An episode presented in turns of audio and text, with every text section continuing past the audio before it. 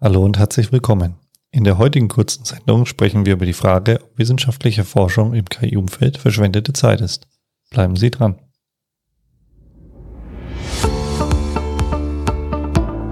Knowledge Science, der Podcast über künstliche Intelligenz im Allgemeinen und Natural Language Processing im Speziellen. Mittels KI-Wissen entdecken, aufbereiten und nutzbar machen. Das ist die Idee hinter Knowledge Science. Durch Entmystifizierung der künstlichen Intelligenz und vielen praktischen Interviews machen wir dieses Thema wöchentlich greifbar. Willkommen zum Podcast von Sigurd Schacht und Carsten Lankion.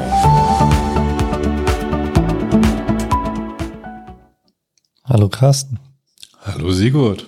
So, heute haben wir wieder eine Podcast-Sendung. Weißt du, welche Nummer das ist? Ähm, ich habe nicht mitgezählt, aber vielleicht 60. Genau, Nummer 60. Oh, 60. Gut, geraten, ja. ja. Gut geraten, die 60. Oh, Sendung. Ja. Overfitting. Overfitting, genau. ähm, wir müssen uns auch ein bisschen entschuldigen, weil in den letzten ein, zwei Wochen ist es ja so ein bisschen holprig, was die, die Rhythmen angeht der Veröffentlichungen. Liegt so ein bisschen daran, ähm, der ein oder andere Student, der uns zuhört, merkt das vielleicht, dass wir am Ende des Semesters sind. Und da bündeln sich immer so die Ereignisse. Genau, er oder sie merkt es hoffentlich nur, sondern weiß es auch. genau haben ja, haben ja selbst auch Prüfungen und Abgaben und da macht es es manchmal schwierig, nebenher die, die Podcast-Reihenfolge so aufrecht zu erhalten. So ist das. Ähm, nichtsdestotrotz machen wir heute eine kurze Sendung. Ähm, ich bin die Tage über einen kleinen Blogbeitrag gestolpert von Adam Caspi. Ich hoffe, ich spreche den Namen richtig aus. Und ähm, der hat mich emotional ein wenig berührt. Ja? Mit dem Titel Why Academic Research in AE is a Total Waste of Time. Also warum ist sozusagen die akademische Forschung im KI-Umfeld völlig überflüssig, wenn man das so sagen. Teilst du denn diese Meinung? Das ist eine gute Frage, ja. Ähm, nein. also relativ einfach, nein, ich teile sie nicht. Also so pauschal denke ich mal definitiv nicht, weil ohne, ohne Forschung in dem Bereich wären wir überhaupt nicht da, wo wir jetzt sind. Viele, viele tolle äh, Entwicklungen, die es gibt, gäbe es ohne, ohne die Forschung natürlich nicht. Insofern so pauschal sicherlich nicht. Aber eigentlich ist das ja auch irgendwie etwas äh, feiner differenziert gemeint. So ist das. Es ist ein bisschen feiner differenziert gemeint. Der Blogbeitrag, der da geschrieben wurde, ähm, bezieht sich auch auf ein Interview mit Jeremy Howard das ist der Erfinder oder der Entwickler von FastAI, also eine Bibliothek für ähm, KI oder Deep Learning ähm, und ehemaliger Präsident von Kaggle, also eine Plattform, um Wettbewerbe im KI-Umfeld durchzuführen. Ähm, und der sagt halt, ne, oder hat halt in seinem Interview gesagt, dass er der Meinung ist, dass es halt eigentlich völliger ähm, verschwendete Zeit ist an der Stelle. Genau, also muss man zumindest mal festhalten, das ist jemand, der wirklich weiß, wovon er spricht. Absolut. Absolut. Ähm, man muss aber auch dazu sagen, ähm, weil ähm, wenn man sich das Video oder beziehungsweise die, das Gespräch, das ist nämlich ein Podcast, auf dem sich die, der Blogbeitrag bezieht, anschaut, der ist schon von 2019. Also es ist jetzt nicht ähm, ein Thema, was jetzt gestern oder ähnliches rauskam, ähm, sondern das wurde halt jetzt in Blogbeiträgen ja. aufgegriffen. Genau, also es ist ein bisschen älter, aber die Aussage als solches hier trifft äh, in gewisser Weise zeitunabhängig. Also es ist jetzt nicht so, dass in den letzten drei Jahren sich irgendwas verändert hätte, dass generell seine Sichtweise, ähm, na, obwohl doch ein Tick hat sich verändert, können wir gleich diskutieren, aber genau. das grundsätzliche Problem, was er anspricht. Also, dass man einfach wahnsinnig viel veröffentlichen muss, dass man also Forschung macht, die das, was es schon gibt, nur unwesentlich verändern und nochmal um Nuancen verschieben. Ähm, vielleicht erkennen wir das alle, gerade im äh, KI-Umfeld. Ähm, es werden neue Algorithmen ausprobiert oder ein bisschen an den, an den Parametrierungen rumgeschraubt und dann wird wieder eine Nuance, Verbesserung in einem gegebenen Datensatz berichtet, vermeintlich statistisch signifikant, aber die Frage ist, kommen wir damit wirklich weiter? Und das ist, glaube ich, der Kernpunkt, den er anprangert. Ja, er sagt ja, dass sozusagen all die Themen, die man in der Forschung macht, in der Praxis keine Anwendung finden. Und damit eigentlich eine Verschwendung darstellt an Ressourcen und, und Thema. Ja, und ähm, man muss auch so ein bisschen, wie du gesagt hast, differenzieren. Ich finde die Argumentation, die der Herr Orwa da bringt, dass er sagt, von wegen, man hat als Wissenschaftler die Vorgabe oder die Aufgabe und auch irgendwie zwangsweise die Verpflichtung zu veröffentlichen, führt halt zu diesem Druck, dass man sagt, ich muss natürlich die Themen veröffentlichen, die mit einer hohen Wahrscheinlichkeit auch ähm, akzeptiert werden, weil das ist im Endeffekt ja die Währung in der Wissenschaft, ja, Veröffentlichungen. Ähm, und dann argumentiert er, wie du es halt gerade gesagt hast, dass man sich dann eher sozusagen halt in Bereiche bewegt, die halt eine sichere Option sind. Ähm, also kleinere Anpassungen an bestehenden Themen, wo viele Personen schon dran arbeiten, ähm, um damit mit halt eine höhere Akzeptanz zu haben und eher ähm, praktisch eine Veröffentlichung erreichen zu können. Ja, und das prangert er halt sehr stark an. Ähm, wo man sagen muss, ja, indirekt äh, oder das kann man schon auch unterzeichnen, dass man natürlich schaut und immer wieder jetzt sich Gedanken macht, wie kann man ein Paper veröffentlichen, wie platziert man die nächste Veröffentlichung oder ähnliches. Aber wie du es gerade schon am Anfang gesagt hast, meine Meinung ist nicht, dass man das so pauschalisieren kann. Eine, eine Sache müssten wir vielleicht mal überlegen. Wenn er schreibt ja Academic Research, er sagt ja nicht Forschung im Allgemeinen in dem Bereich. Vielleicht schließt er explizit ähm, die, die Forschung in in Unternehmen, die vielleicht irgendwie ein praktisches Anwendungsproblem haben, nehmen wir mal ein Google und Facebook und Co., die vielleicht damit ja konkrete äh, Unternehmensziele verfolgen und damit das viel, viel stärker praktisch daran ausrichten und damit Erfolg haben. Vielleicht schließt er sowas ja explizit damit aus. Ja, könnte man so interpretieren. Ähm, wobei man hier auch sagen muss, dass natürlich die großen Unternehmen, jetzt ähm, die Big Five, wenn man das so nennen möchte, ähm, dass die natürlich auch Forschung betreiben, die keinen wirklichen praktischen Anwendungsfall haben. Also wenn wir jetzt an das Lambda zum Beispiel denken, wo wir letzte Woche drüber gesprochen haben, da sagt Google ja über ihr sein Produkt, ähm, ja, wir haben noch keinen Anwendungsfall, wir wissen nicht, wofür wir das verwenden. Ja, aber es ist halt die Forschung, die wir jetzt hier treiben wollen und schauen wollen, was ist sozusagen Sinn und Zweck dahinter. Ja, aber es ist trotzdem andersartig, weil es einfach die beschäftigen sich aber mal mit, mit einem Problem, weil sie vielleicht sagen, es gibt diesen Anwendungsfall noch nicht, aber es ist auch nicht so, dass es jetzt zwingend Aspekte sind, wo ich für einen bestehenden Datensatz den x-ten Algorithmus nur leicht modifiziert nochmal irgendwie wieder ausprobiere.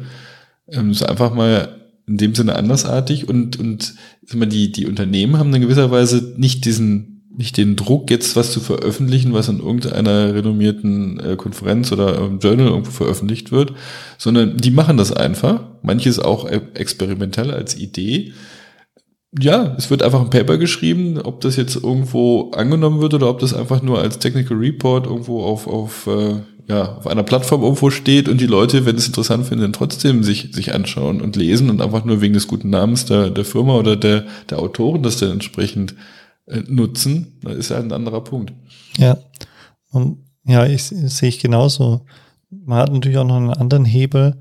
Es ist natürlich so, dass du bei den, bei den ähm, Forschungen, die im Unternehmen passieren, ja, auch einen ganz anderen Hebel an Finanzierungsmöglichkeiten hast. Ja, also wenn ich da an Google denke, die haben einfach hohe Ressourcen in dem Kontext, die können auf Hardware zurückgreifen, was du natürlich in der Top-Forschung, in, in, in der top-wissenschaftlichen Forschung, muss ich sagen, auch machen kannst. Ja.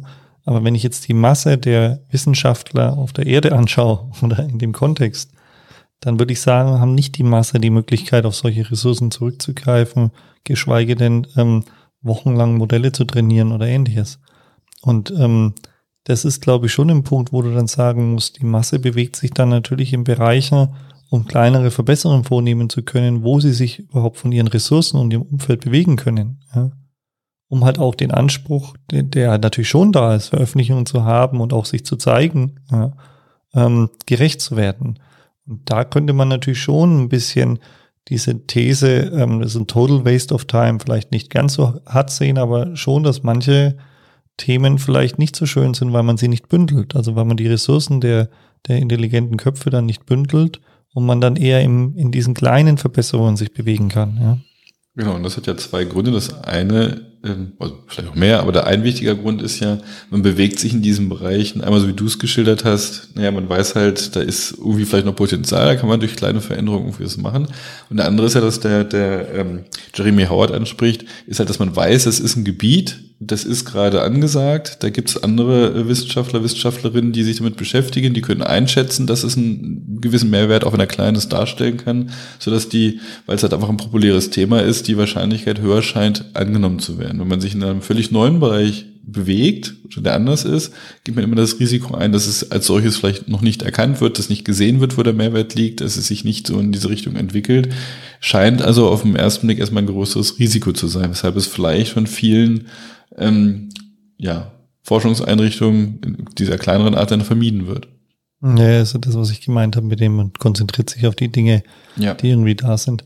Ähm, witzigerweise ist ähm, äh, das natürlich nicht die einzige Diskussion in dem Kontext, wenn man mal so ein bisschen googelt dann äh, ähm, findet man etliche Beiträge auch in Forum oder in Reddit Forum, wo es dann auch heißt, ist die KI-Forschung eine völlige Verschwendung von Zeit und Ressourcen?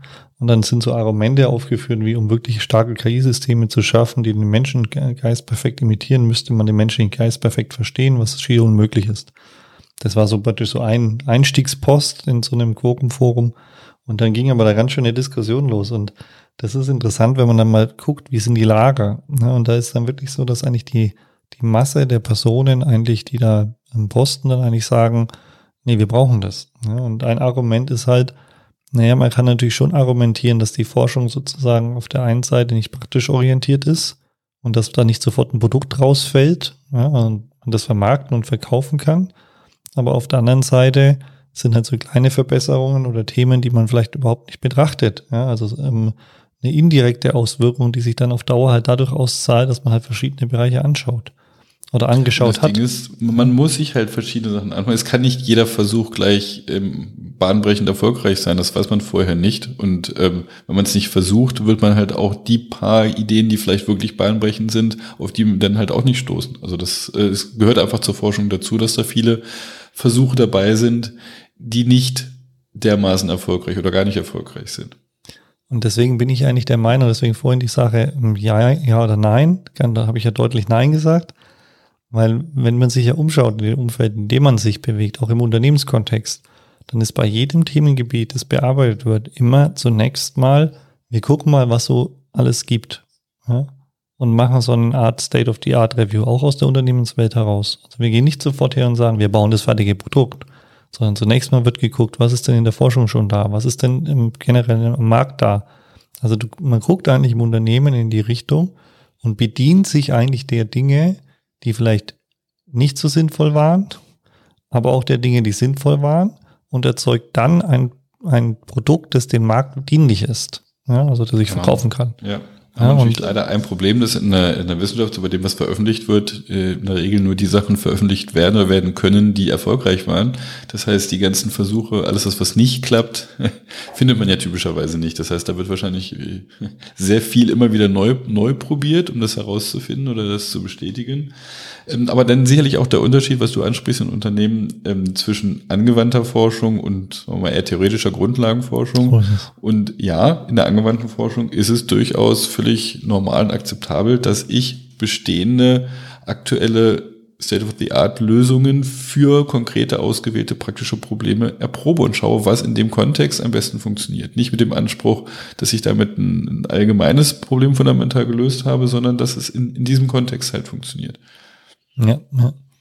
Jetzt ist ja so, es war ja nicht so, dass es ein Bashing im Interview war auf Wissenschaft, sondern der Jeremy Howard hat es ja aus einem gewissen Grund genannt, ja, weil er ja der Meinung ist, dass es sozusagen wichtigere Themen gibt, wo man hinschauen sollte. Ja, dass man sagt, wegen, also ähm, nicht die Wissenschaft sollte entfernt werden und nicht mehr gemacht werden oder die Forschung, sondern er ist ja der Meinung, dass man die Ressourcen anders bündeln sollte. Ja, ja und, und, und dass man den Fokus anders setzen sollte. Und da ist es jetzt interessant, wenn du sagst, das Ding ist drei Jahre alt, denn was wir in, in Teilen dieser Sachen, die er anspricht, wir nennen sie gleich, in den letzten Jahren erlebt hat, da ist schon eine Veränderung zu erkennen. Weil er sagt, ja, Mensch, es gibt zumindest zwei wichtige Punkte, die er identifiziert. Das eine ist das, das Active Learning, dass ich also anstatt, er sagt halt viele Leute, die KI praktisch nutzen, stellen immer wieder fest, ja, das Bereitstellen der Daten ist so mühsam, kann ich das nicht vereinfachen? Ja, äh, lasse ich, kann ich nicht die, ähm, weil sie nur die Datenpunkte labeln, die vielleicht für die, für die Maschine besonders schwer zu lernen sind und kann ich das nicht automatisch identifizieren dann stellt man fest, ja, das ist eigentlich das Thema von Active Learning und viele ja, finden da das Rad quasi wieder neu, anstatt da entsprechend auf die Forschung aufzusetzen und das voranzutreiben. Und das andere ist, was er festgestellt hat, auch das, das Transfer Learning. Also, dass ich das auf einem Bereich lerne und dann die Lösung auf eine ähnliche oder vergleichbare Aufgabe übertrage. Und das ist allerdings ein Themenbereich, der in den letzten Jahren extrem ähm, ja, Fahrt aufgenommen hat und extrem viel genutzt wird, in dem, gerade im, im Bild- und Sprachbereich. Ja. Wenn ich halt, die, unsere Sprachmodelle, die sind alles letztendlich auf, auf ähm, Grunddaten trainiert, die nicht unbedingt die spätere Anwendung äh, reflektieren und immer eine andere Aufgabe. Ja, das ist das, das Safe äh, Supervised Learning, dass ich halt irgendwie ein Sprachmodell mache, wo ich fehlende Wörter oder ganze Sätze prognostiziere. Und das nutze ich dann in einem anderen Kontext. Also immer eine Form von, von anderer Aufgabe, die dahinter liegt. So ist es. Das sind genau zwei Themen, die er dann Transfer Learning, Active Learning, was du gesagt hast. Transfer Learning haben wir ja schon mal in der, in einer oder anderen Sendung gemacht. In den letzten Jahren vor allem halt populär geworden durch Hugging Face auch, muss man auch deutlich sagen. Das ist ein Startup, das sich zur Aufgabe gemacht hat, gerade das Thema Transfer Learning im NLP-Bereich und so einen, ähm, ja, ich sag mal, Modell-Marketplace oder Marktplatz zu, zu schaffen, damit Ressourcen wiederverwendet werden, damit man sozusagen einfache ähm, Experimente durchführen kann, weil man wie einen modularen Baukasten, du hast es mal neulich gesagt, Lego, ähm, oder im Vorgespräch hast du es ja so dargestellt, wir bauen ein neues Lego-Haus, einen Stein drauf und alles ist gut, oder das ist die neue Forschung, so in der Art, darfst du gleich, glaube ich, noch was dazu sagen. Ja, ich hatte, ich hatte, ich hatte dazu eigentlich gesagt, dass ich, naja, ähm, dann habe ich habe ich diesen Kasten und kann irgendwas machen, dann setze ich noch einen weiteren Stein drauf und das ist, oh, muss ich wieder veröffentlichen, sieht die wieder anders aus, ist wieder ein Tick höher. Ähm, und so ist leider ja, und das ist nämlich ein anderer Punkt, den ich eigentlich gerne ansprechen wollte, viel, viel im Großteil der Forschung, klar, bezieht sich natürlich, damit ich es vergleichen kann untereinander, das ist ja nun mal Voraussetzung, wenn ich jetzt eine neue Lösung habe, muss ich ja irgendwie zeigen, in, in welchen Situationen die irgendwo besser, schneller, ne, in irgendeiner Form, weiß ich, weniger ressourcenintensiv ist. Und dazu werden natürlich ja, Vergleichsdatensätze genutzt. Immer wieder ähnliche. Da gibt's gar nicht so viel, weil das Datensammeln, Bereitstellen ja auch aufwendig ist. So, und wenn ein Großteil der Forschung sich damit beschäftigt, dass ich wieder ein kleines bisschen an irgendeinem Algorithmus rumdrehe, um dann in diesem Datensatz wieder besser zu sein und ja, man berichtet dann, ja, ich bin, ich bin wieder, wieder da einen halben Prozentpunkt besser und da mal irgendwas, dann ist irgendwann mal die Frage, inwieweit nicht auf diesen Datensätzen auch ein, ein, ja, letztendlich eine Form von, von Overfitting ne, der anderen Art stattfindet. Denn durch dieses massive Anwenden von, von Modellbildung auf immer wieder dieselben Probleme und dann berichten über die Varianten an Modellen, die ich gebaut habe, mit, mit neuartigen Architekturen oder Art und Weisen, wie ich diese erbaue, die aber jetzt zu, irgendwann ja vielleicht aufgrund der breiten Masse, multiples Testen, Stichworte aus der Statistik im Hintergrund, ist dann die Frage, naja, war das jetzt Zufall, dass ich jetzt gerade mal eine Variante erwischt habe, die in, in dem Bereich oder in dem paar ausgewählten Bereichen gut ist oder nicht? Ja. Deswegen ist eigentlich wirklich auch der Fokus nicht nur auf das Transfer Learning zu setzen, in dem Modulbaukasten, sondern tatsächlich leider das Thema, was nicht ganz so viel Spaß macht, ähm, das Labeling, also praktisch das Active Learning in den Fokus zu rücken und dort auch mehr machen, ne? um halt im Endeffekt nicht immer dieses, wir bewegen uns auf dem gleichen. Heißt aber nicht, dass man das isoliert betrachten sollte, sondern halt eine Kombination aus beiden. Active Learning mit ähm, einem Datensatz, der sozusagen selbst erstellt ist in einer gewissen Weise, hin zu Transfer Learning, Modelle feintunen und so weiter. Ja, das heißt, man baut kompakte Systeme mit vielen Komponenten, die ineinander spielen. Ähm, das sind teilweise sehr, sehr spannende, interessante Lösungen. Es ist natürlich schwieriger, darüber als äh, vergleichbar äh, zu evaluieren und das äh, zu veröffentlichen. Weil man dann, naja, diesen Prozess ja beschreiben kann, aber äh, den kann man möglicherweise auch reproduzieren, aber mit dem, mit dem User-Feedback, was man einsammelt als, als äh, Teil des, Akt, äh, also das aktive Lernen, heißt ja, wie kann ich den Menschen noch sinnvoll und effizient in, die, die, in den Lernprozess integrieren? Ne, dass ich ihn möglichst wenig belästigen muss oder sie, aber ähm, da möglichst viel rausziehe. Und naja, klar, das, das kann ich simulieren. Ich, ich kann ja quasi den Menschen ersetzen durch ein Orakel und das mir dann halt für die Fälle, die ich identifiziere, irgendwo die, den, das richtige Label bereitstellt. Aber es ist halt auch wieder dann ein bisschen gekünstelt und entdeckt sich nicht mit dem, zwingend mit dem, mit dem, mit der realen Anwendung. Insofern dann halt wieder schwierig. Also je praxisnäher das ist, desto schwieriger ist es, eine vergleichbare Art und Weise der, ähm, ja, der, des Erfolges bei der Evaluierung sicherzustellen und zu veröffentlichen. Okay. Resümee, Carsten? Wissenschaft und Forschung im KI-Umfeld überflüssig? Ja, nein? Na, definitiv nicht, aber man sollte vielleicht den, den Fokus ein bisschen überdenken. Das finde ich auch. Schönes Schlusswort. Ähm, vielen Dank fürs Zuhören soweit. Wie gesagt, in dieser Woche so ein bisschen eine kürzere.